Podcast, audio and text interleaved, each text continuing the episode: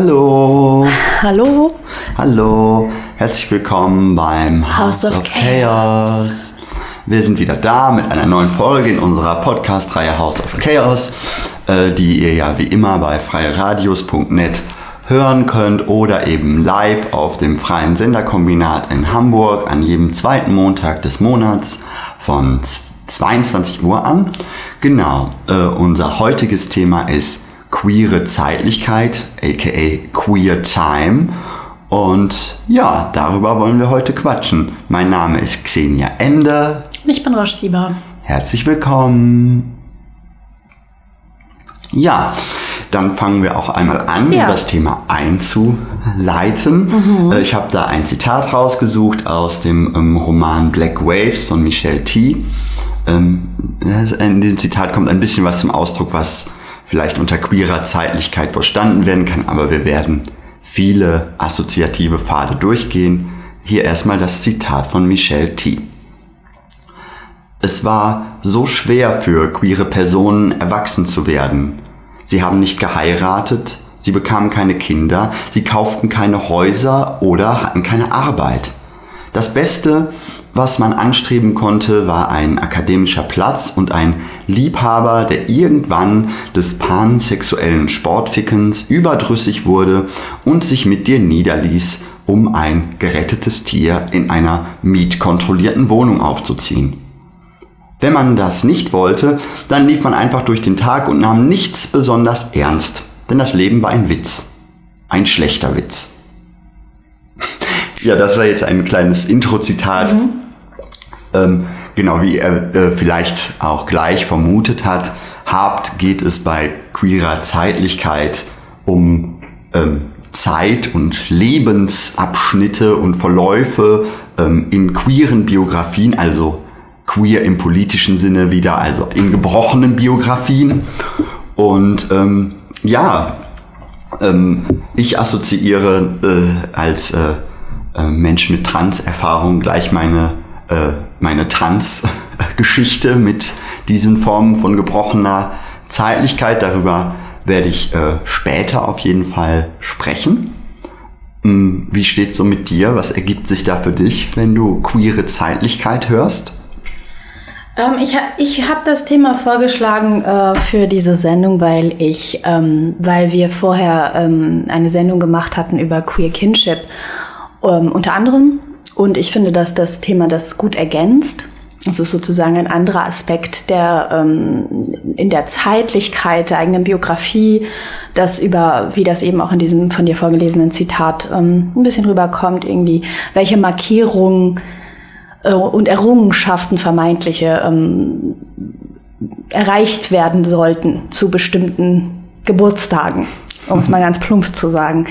Und ähm, dann hatte ich durch die aktuellen Ereignisse, wir sind gerade im März 2022, könnt ihr ja vielleicht nachgucken, was gerade so abgeht, ähm, selber eine sehr, sage ich mal,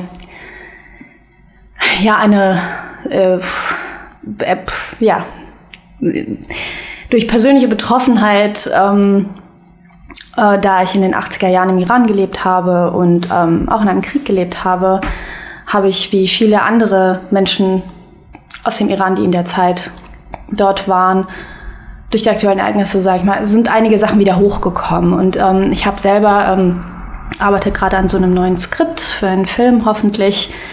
Und ähm, der Einleitungssatz oder ein Satz, der vielleicht im Film vorkommen wird, das ist jetzt hier super secret, verrate ich euch. Der geht so in etwa wie ähm, Many years I've lied about my age. Und ähm, da versuche ich dann so ein bisschen biografisch aufzubröseln, warum ich jahrelang über mein, also nicht so gern mein Alter preisgebe. Und ich bin da auch immer noch mh, ein Fan von. Ich finde, das geht auch niemandem was an.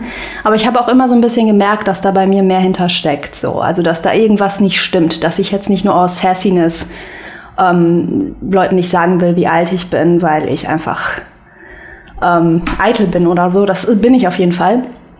Und ich finde, das geht auch einfach niemandem so richtig was an. Also es ist sowas, was ich teilen kann, wenn ich es möchte. Und das, da, dazu stehe ich auch immer noch.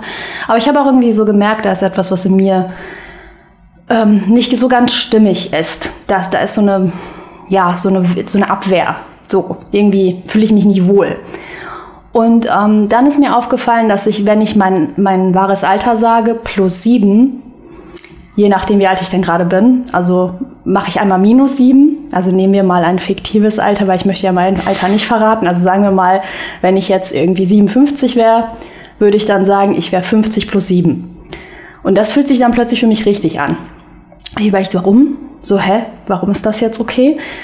Nämlich bei mir ganz persönlich ist es so, die ersten sieben Jahre meines Lebens habe ich halt im Iran gelebt. Das war ähm, mitten des Iran-Irak-Kriegs und ähm, äh, danach sind wir nach Deutschland geflohen und das ist halt eine ganz andere Zeitlichkeit für mich so. Und diese sieben Jahre sind für mich eigene sieben Jahre. So, das, so könnt ihr euch das vielleicht vorstellen, wie dann so mein Bezug dazu ist. So. Und dann habe ich das auch besser verstanden, ähm, dass hinter dieser, ja, ich bin eitel und ähm, nein, nein, meine ersten Fältchen sehe ich nicht, dass darüber hinaus ähm, ja so eine biografische Markierung ist, die mich meine eigene Zeit anders spüren lässt. Um, genau, da, da können wir auch gleich ein bisschen mehr reden. Ähm, das war aber so ein bisschen so, das ist gerade so mein Interesse so an dem Thema.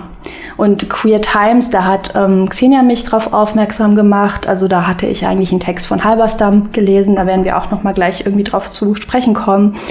Und ähm, unser super Kollege Kakata ähm, hat darüber auch immer wieder gesprochen und uns da geteacht zu dem Thema. Und ich finde, dass das eigentlich ein gutes Oberthema ist, wie, um jetzt den Kreis zu schließen, auch ähm, das auch gut an Queer Kinship anschließt und in unsere Reihe passt. Und da wollten wir jetzt mal auch wieder so eine Einführung euch geben. Genau, äh, also wenn ihr Interesse an diesem Thema habt, genau, hört unsere Sendung bislang und äh, zum Beispiel gerne auch Kakata, Fiction for Fairies and Cyborgs, ähm, alles bei Freie Radios. Ähm, Im nächsten äh, Teil ähm, würde ich jetzt mal ein paar, äh, sag ich mal, Literaturhinweise und ich habe das hier ähm, ganz äh, ähm, posig mit Name-Dropping überschrieben, weil letztlich sollt ihr ja auch ein paar Quellen mitnehmen und ich habe ein bisschen Recherche gemacht, die stelle ich euch gleich zusammen. Danach werden wir dann nochmal über unsere jeweiligen biografischen Bezüge reden. Roche hatte ja gerade schon angefangen und ich werde auch nochmal zu äh, Transzeit und Transkörperlichkeit versuchen, Sachen zu sagen aus meiner Erfahrung. Und ganz am Schluss hören wir dann, weil die Themen strecken sich natürlich weiter, ähm, auch noch ein äh, Gedicht über queeres Altern lesen. Damit soll unsere Sendung enden. Und jetzt aber erstmal zu dem, was ich hier Literatur Name Dropping nenne.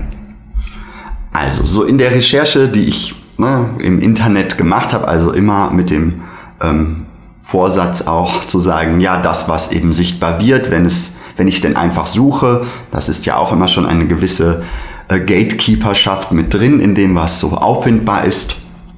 Ähm, erstmal wird, wenn über, über Queer Time gesprochen wird, ist so grundsätzlich genau das, so ab dem Jahr 2000 ähm, wird sowas wie ein Zeit Temporal Turn in den Queer Studies ähm, bemerkt. Es gibt reichlich Turns in den Queer Studies, da können wir äh, anderes Mal auch nochmal drüber reden, aber da kommen halt ähm, dann so Begriffe auf, die eben Standardvorstellung von Zeit in Frage stellen unter den Stichworten Straight Time oder Heterosexual Standard Time eben oder auch noch allgemeiner lineare Zeit, homogene Zeit oder in dem schönen Wort aufgenommen Chromonormativität.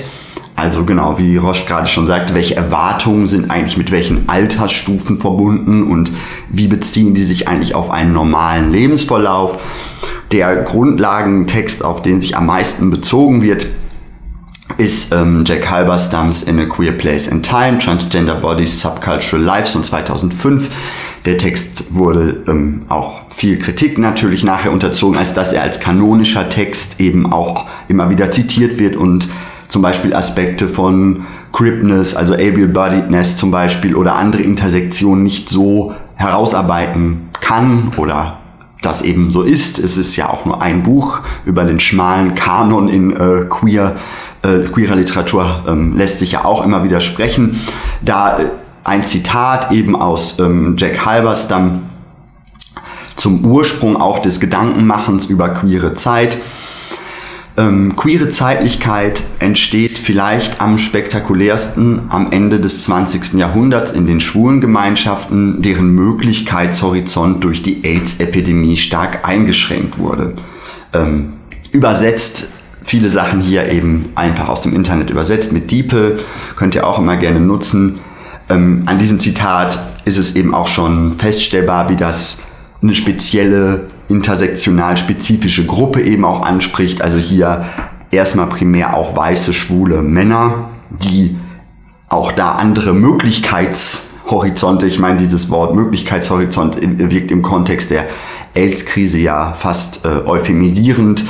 Ähm, Genau, aber da eben auch anzumerken, es ist eben, das habe ich bei der Recherche viel entdeckt, für andere ganz klar, dass es eben nur um bestimmte Leben und bestimmte Situativitäten in Gesellschaft geht, die da auch sozusagen aus dieser Krise andere Möglichkeiten der Reflexion über Zeitlichkeit gewinnen, während andere letztlich vergessen und unsichtbar gemacht werden. Also zum Beispiel schwarze Transpersonen oder behinderte Personen und so weiter. Ähm, auf Deutsch gibt es dazu ganz wenig. Das ist äh, schade, deswegen kann ich hier nur ein Buch äh, nennen, in dem ihr zumindest eine überblicksartige Einführung in das Thema findet. Das ist von äh, Natascha Frankenberg, Queere Zeitlichkeiten in dokumentarischen Filmen von 2021. Da gibt es ein Kapitel, das heißt die Auseinandersetzung mit Zeitlichkeit in den Queer Studies. Da ist ein guter Überblick, zumindest damit ihr alle Namen mal gehört habt. Da geht es zum Beispiel immer wieder um einen Ausgangstext von Foucault, ein Gespräch über Freundschaft als Lebensweise, wo Foucault über Queerness, also Schwulsein in dem Fall auch wieder als Lebenspraxis spricht eben und weniger in der sozusagen sexuellen Orientierung als eher in der Lebenspraxis auch die subversive Bedrohung für das Establishment vermutet. Das ist eben ein Grundlagentext. Ähm, einen schönen weiteren Text, den ich auf Deutsch gefunden habe, der ist von Hannah Hacker. Der heißt äh, Queere Zeitlichkeit, internationale Assemblagen und Transfeminismus für HistorikerInnen von 2018. Ähm, den kann ich, den fand ich auch nochmal interessant, eben weil er nachher eben auch auf transfeministische Strömungen nochmal stärker eingeht. Ähm, der findet sich im Internet.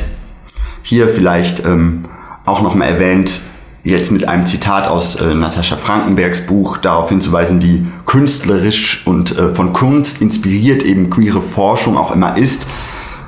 Zum Beispiel hier anhand dieses ähm, von Walter Benjamin ähm, aufgezeigten Engels der Geschichte hier das Zitat der Angelus Novus, dem Engel der Geschichte, der sein Antlitz der Vergangenheit zuwendet und vom Wind der stürmischen Zeit rückwärts gezogen wird, der Zukunft entgegen das ist eben Walter Benjamin, wie er ein Bild von Paul Klee anguckt.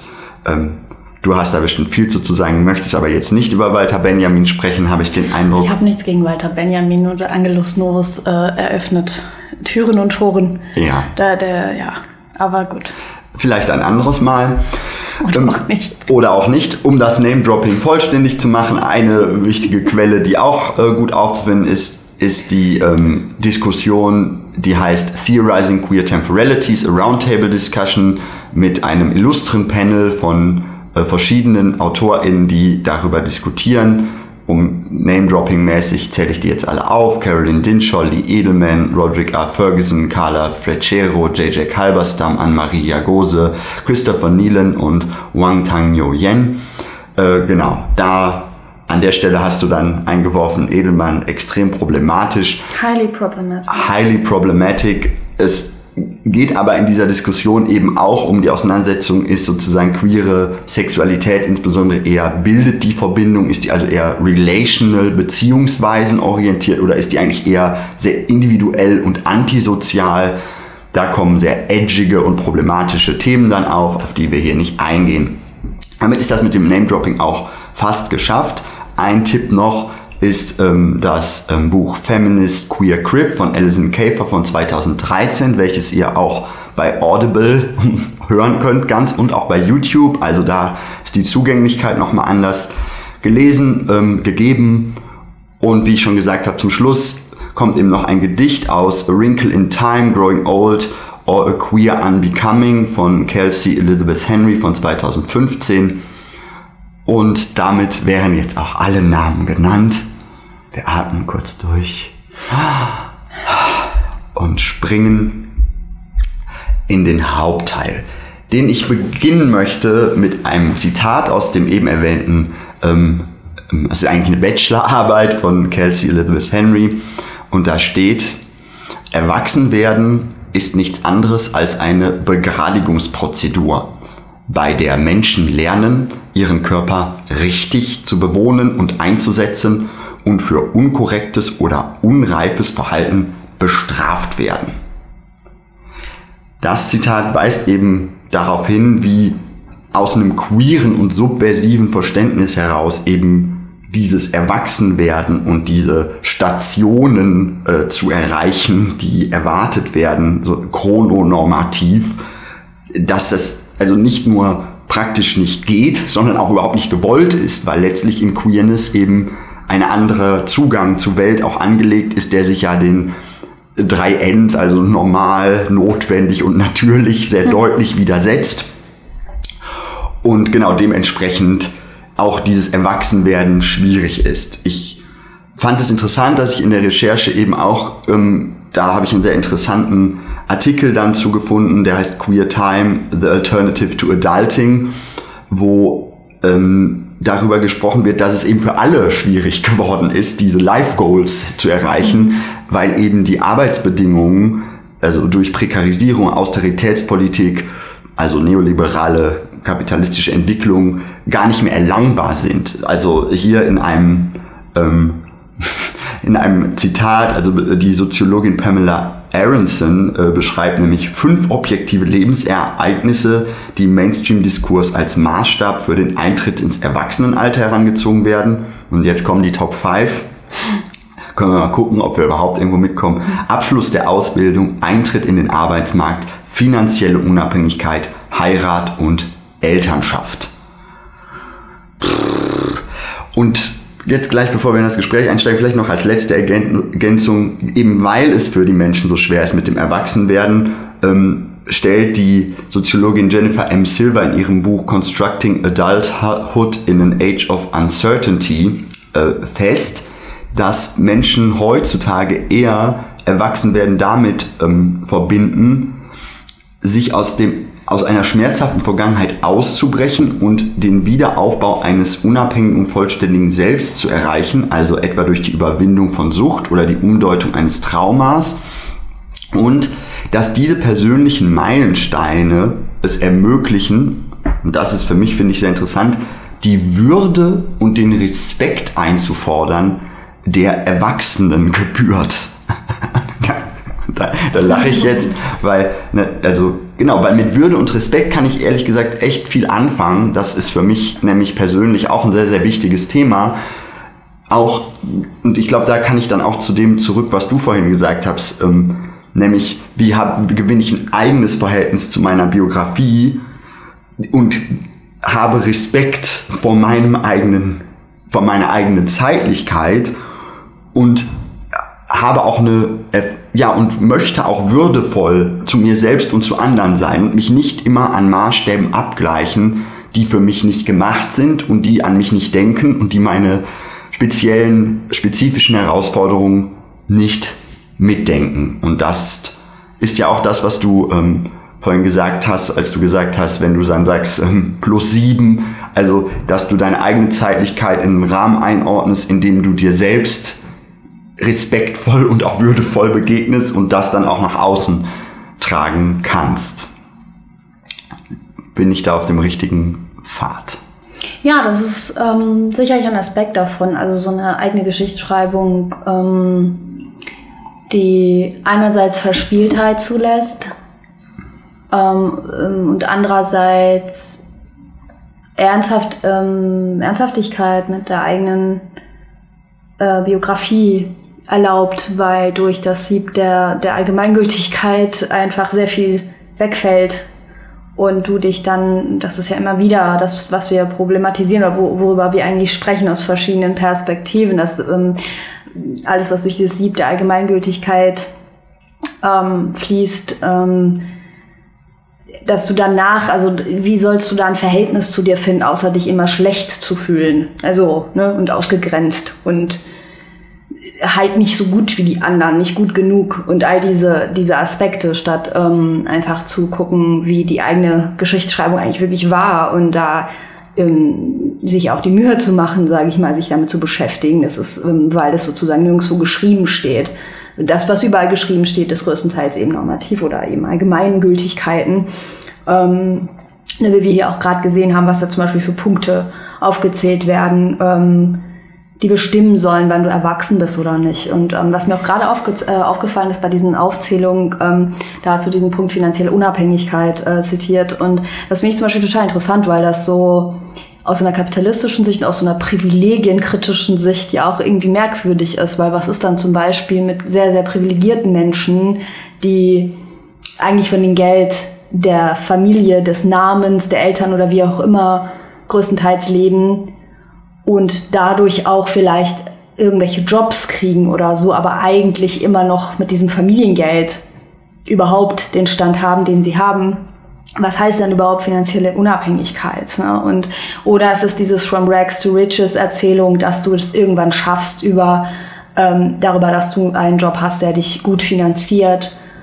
Was weiß ich, deine ärmere Familie mit zu unterstützen oder eben dir Sachen äh, leisten zu können und Sicherheiten zu haben, die vielleicht deine Familie nicht hatte. Also das ist ja auch so super vage und extrem äh, blauäugig. Also was hat das äh, so? Also wenn du nur so ein bisschen kritisch bist, hast du an der Stelle stolperst du ja schon. Also wenn du schon mit der Institution Ehe und so weiter jetzt, sage ich mal, nicht mitkommst. Ich, also spätestens da finde ich wird sehr, sehr auffällig. Ja. So.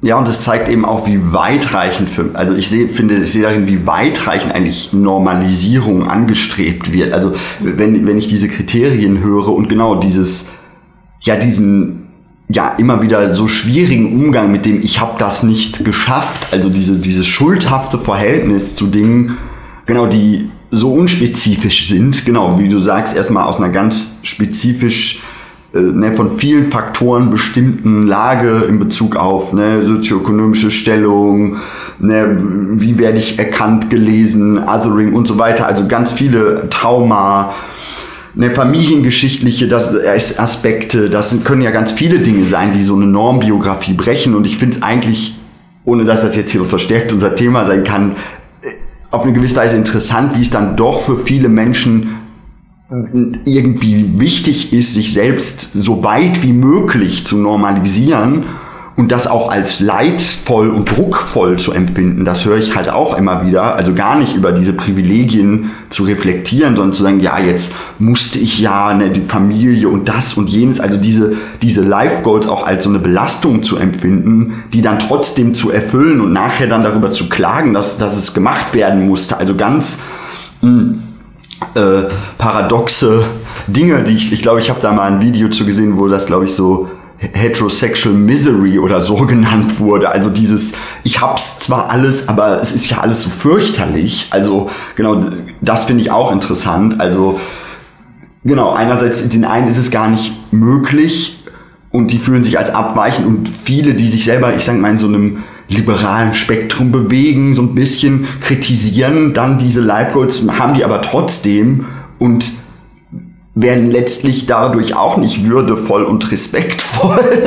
Das, also, genau deswegen glaube ich, habe ich mich an diesen Worten so aufgehangen, weil ich letztlich finde, das ist wirklich eine große Herausforderung, letztlich in einer Welt, die genau so, wie soll ich sagen, äh, wo die Erwartungen an alle Menschen so aus der Zeit gefallen sind, also die geschlechts geschlechtlichen Erwartungen sich nicht einlösen, die kapitalistischen Erwartungen sich nicht einlösen und auch die in Bezug auf Rassismus und postkolonialen Strukturen ähm, an sich selbst gestellten Erwartungen und an andere sich nicht einlösen. Also letztlich wir gar nicht eine Möglichkeit haben, uns in dieser Welt so zu stabilisieren, ohne total zu verhärten und dadurch ja äh, ja, sag ich mal, sehr dramatische Vorgänge sind, entstehen. Äh, das soll jetzt nicht hier der, äh, der ähm, Hauptpunkt sein, weil letztlich genau habe ich das anders erlebt. Genau, ich kann eben auch nur daran anknüpfen zu sagen, für mich sind ich habe zum Beispiel aufgrund meiner Privilegien sogar einige von diesen Sachen halbwegs geschafft, sage ich jetzt mal.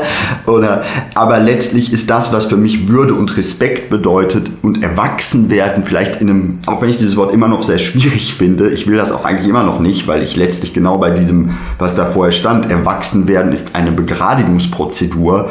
Genau, wie erlange ich denn Würde in meiner Gebrochenheit, in meiner Vielfältigkeit und nicht ich muss mir sozusagen die Menschenwürde erkämpfen, indem ich mich normalisiere. Das halte ich für einen ganz wesentlichen Punkt. Und genau in meiner Biografie habe ich hier ja schon häufiger erzählt, späte, spätes Coming Out, sehr lange in so einem Zwischenraum zwischen ja, Queerness und Transness und einfach Nicht-Identität irgendwie gelebt zu haben, überschlagen sich bei mir die Zeitlichkeiten teilweise auch ineinander. Ich habe den Eindruck, da laufen verschiedene Leben parallel ab und es ist mir auch gar nicht möglich, das zu homogenisieren. Insofern ist für mich Queer Time oder auch Trans Time etwas genau, was ständig auch die Perspektive wechselt und wo ich mich selber in unterschiedlichen Zeitlichkeiten eben auch erlebe.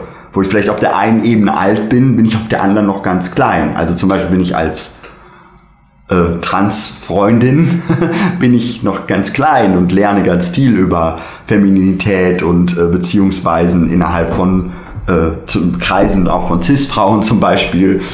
Aber in anderen Bereichen, wenn ich jetzt zum Beispiel genau meine schulische Ausbildung oder so sehe, war ich ja, äh, bin ich ja fast normal. Also deswegen, da, da immer wieder genau zu gucken, das ist eben nicht alles so eindeutig und für mich zumindest muss ich sagen, sind es sehr viele verschiedene Zeitlichkeiten, die sich da einmischen und die auch immer wieder neu brechen können. Ne? Das ist eben nicht, also genau, das auch zu dieser Linearität. Ne? Also nicht Linearität eben. Es ist äh, viel, eine Vielheit so. Also da, da, vielleicht kann ich das hier kurz auch einbringen, genau, insbesondere in Bezug auf äh, diese Transbewegung. Genau, die sind eben immer, also so die sind immer zirkulär, multidirektional und oszillierend. Also genau, so empfinde ich auch meinen Umgang. Ich bewege mich in Zeitlichkeiten rein und raus. Vielleicht auch ein bisschen in einem Unterschied zu so einer allgemeinen Ablehnung von jeglicher Normativität sehe ich meinen Körper doch sehr stark situativ gebunden und der bewegt sich halt auch dazwischendurch. Also ich, ich springe nicht einfach nur, sondern ich bewege mich so ein bisschen. Und, aber das sind alles Sachen, über die ich auch noch weiter nachdenken werde und muss. Wie gesagt, ich bin jung und alt, also ich weiß gar nicht. Ja, ich glaube, dass das auch eine, einerseits ist das eine Auseinandersetzung, was Erwachsensein bedeutet hm. oder was, was Erwachsensein auszeichnet. Aber für mich geht das auch darüber hinaus, weil ähm, es, also mich interessiert eher dieser ähm, sozial- und politische Aspekt daran, welche, ähm, welche Maßstäbe gelten und ähm, vielleicht auch so, so ein bisschen den Unterschied zwischen Schuld und Verantwortung herauszuarbeiten. Ähm, so, du kannst dich also ne, es gibt ja immer dieses sich schuldig fühlen, sich nicht gut genug fühlen oder vielleicht, wenn du privilegiert bist, dich wiederum schuldig zu fühlen oder so tun, als wärst du, ich weiß es nicht. Ne? Also alles, was mit diesem Schuldbegriff zu tun hat, sehr schwierig und sollte abgeschafft werden.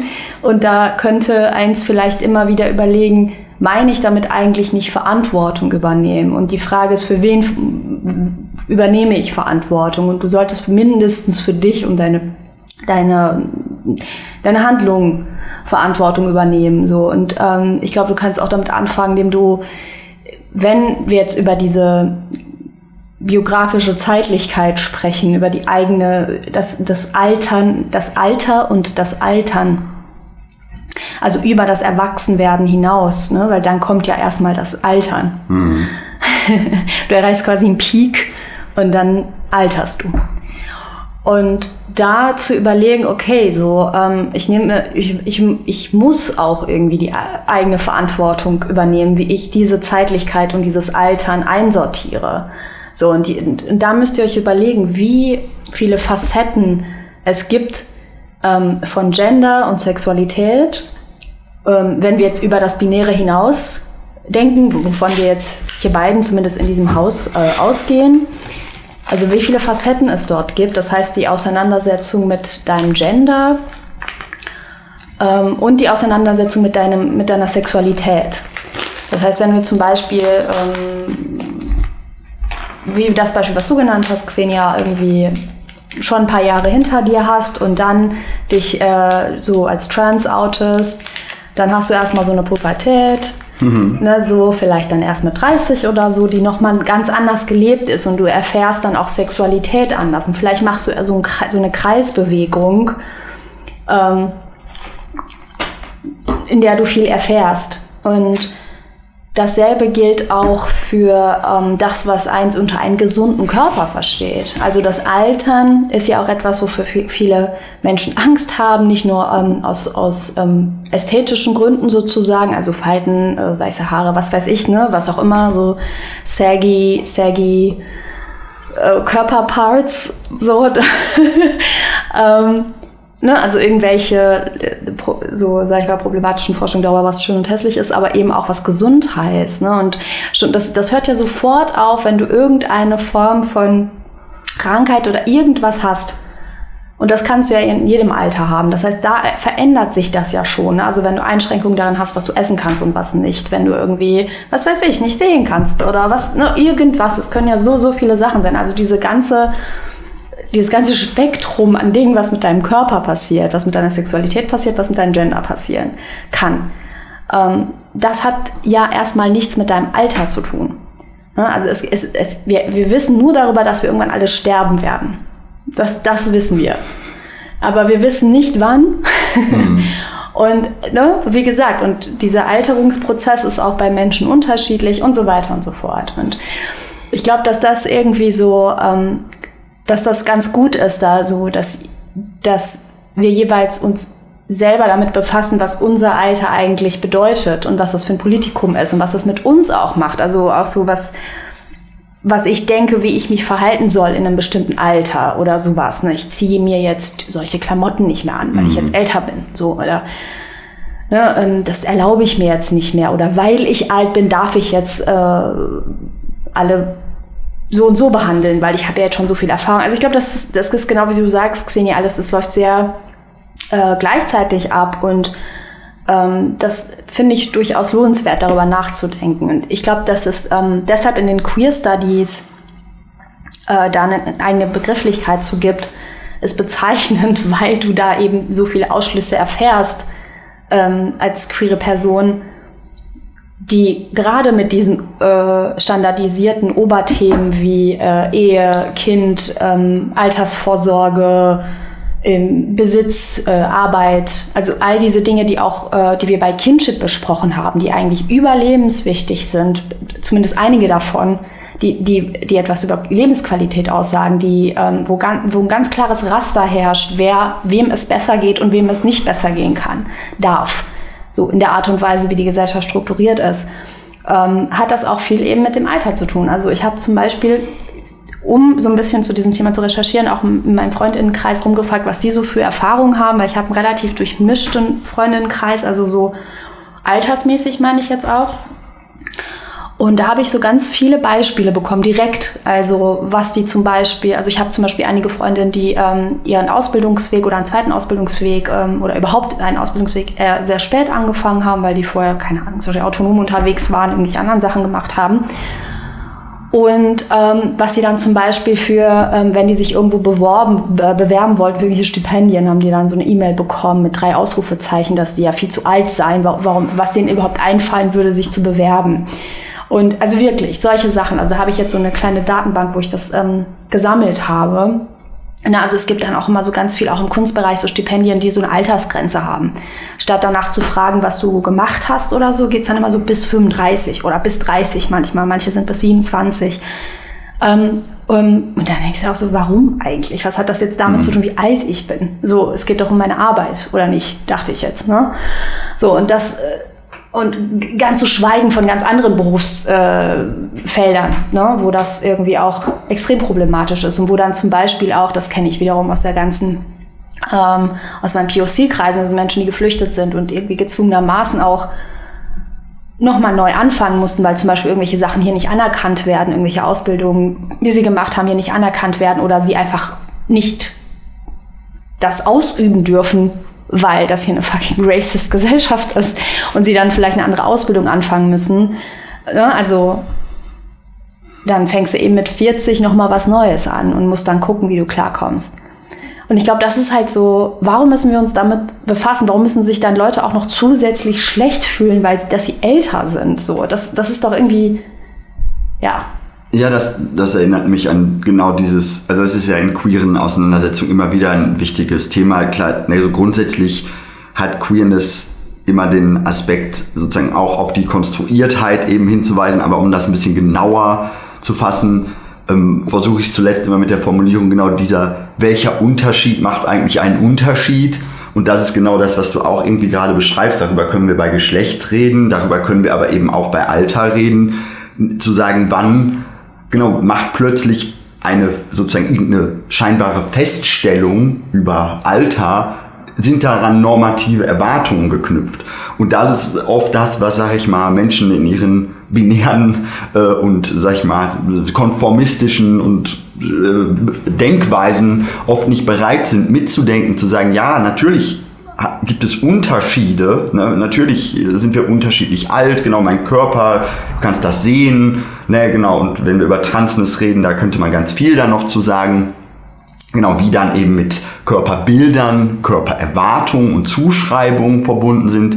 Aber genau das aufzubrechen für einen Moment und zu sagen, ah, das ist nicht gegeben, ich muss das Verhältnis neu entwickeln. Das ist ja erstmal so ein ganz basaler, queerer Ansatz zu sagen, genau, ich entziehe mich dieser Normativität und damit auch dem, was du gerade gesagt hast, nämlich diesem äh, vicious Cycle aus Schuld und Scham und immer wieder abgleichen an Sachen, genau, die nicht für mich gedacht sind.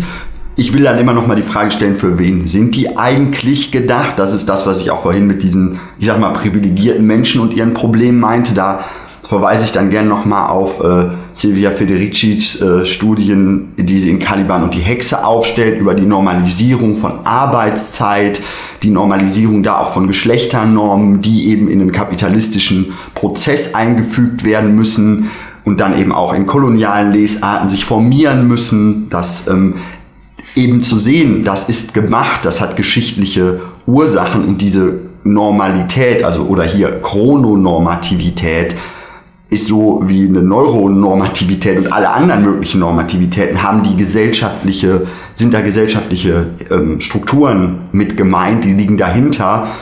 Und ja, eben so ist es eben für mich eben auch so komplex und schwierig, genau zu diesem würde und Respekt, das klingt jetzt irgendwie nett zu gelangen, also für sich selber, weil letztlich genau du sagst, es geht eigentlich um Verantwortung. Es fällt vielen aber sehr schwer, überhaupt so ein, so ein Halt zu finden in dieser Welt, genau, weil letztlich nur eine Community, also Queer Kinship, wie du angesprochen hast, also eine, eine Relation, eine Beziehung zu Menschen, die dir das auch zurückgeben können, die dir, die das anerkennen und die dir damit in der nötigen Tiefe und Ernsthaftigkeit auch drüber sprechen, dir auch diese Würde auch zurückgeben können. Das ist, also das da kann sich jetzt auch nicht als sozusagen resilienter Self-Empowerment-Akt vorgestellt werden, indem ich entgegen aller Widerstände jetzt endlich doch zu dieser, äh, zu dieser Reife gelangt bin, sondern das bleibt eben ein immer in Widersprüchen befindlicher Prozess.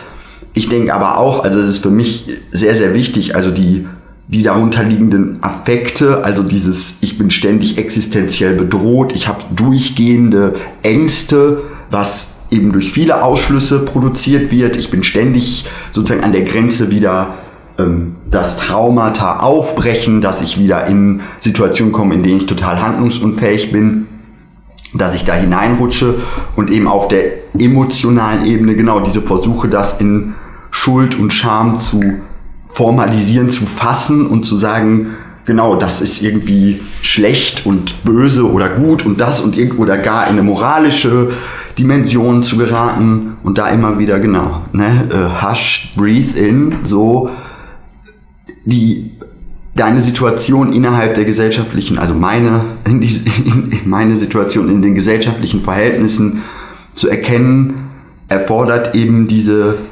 ja, das in Beziehung zu setzen zueinander und nicht plötzlich einen Gegenstand zu nehmen und den wieder, wieder zur Norm zu erklären, mich wieder daran abzugleichen, sondern ne, diese Mischung aus einer Queerness, eben einer dekonstruktiven und gleichzeitig selbstbeschreibenden ähm, Wiederaneignung zu vollziehen und andererseits eben auch diese transige Bewegung, also dieses Transen, also ich gleite auch durch Kontexte durch, dass es, ne, also mein, mein Körper ist etwas, was auch symbolisch gebaut ist, der sich immer wieder verändert, der mich schützt, der mich öffnet, der mich sichtbar und unsichtbar macht.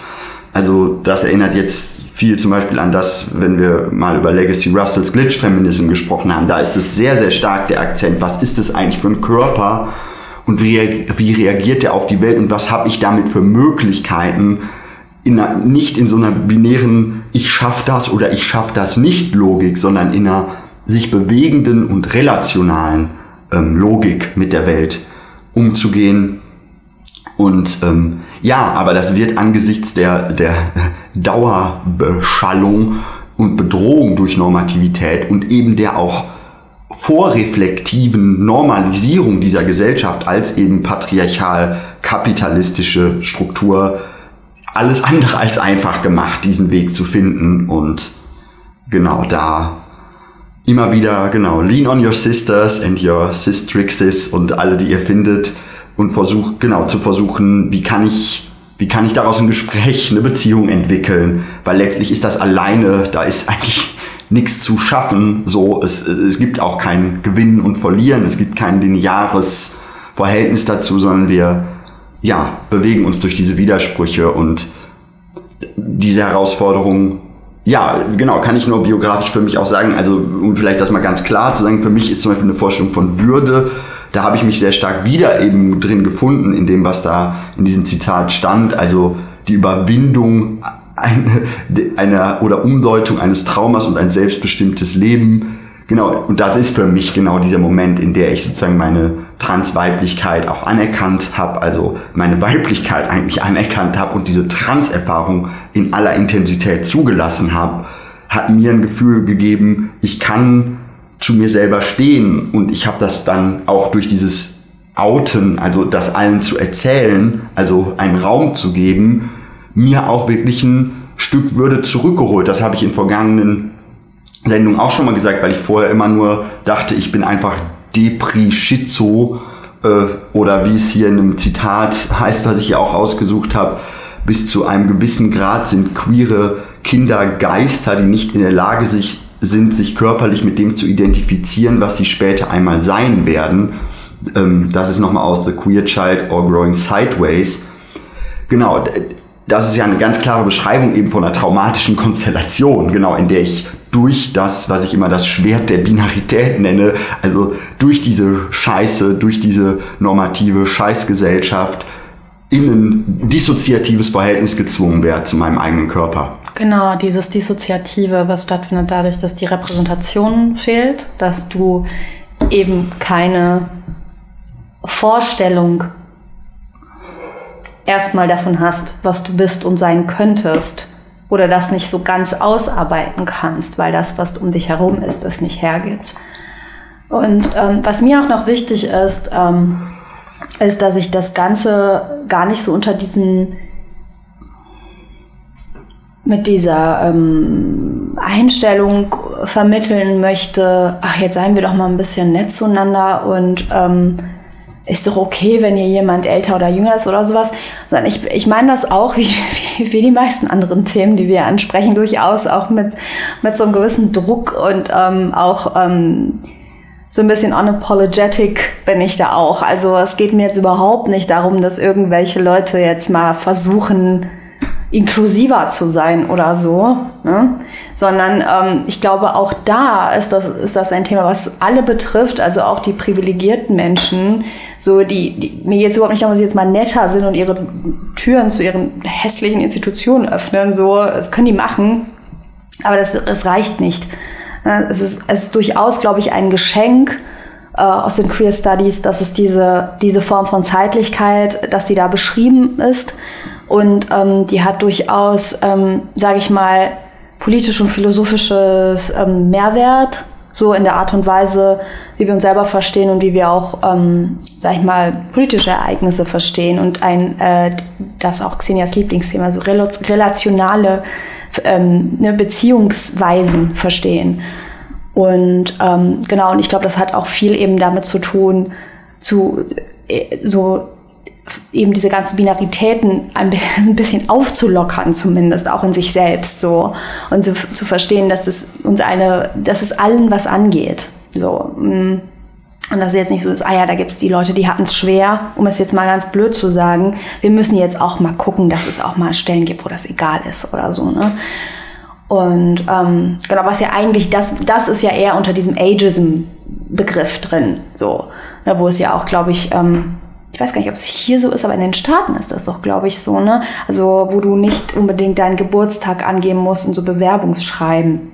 Bin ich mir gerade nicht sicher, wo es das gibt. Also da gibt es auf jeden Fall auch Überlegungen zu und äh, ja. Initiativen und sowas. Halt Anonymisierte halt Bewerbung, auch ohne Fotos, ohne Alter. Genau, und ich glaube, da, genau das mit dem Alter finde ich zum Beispiel auch total gut.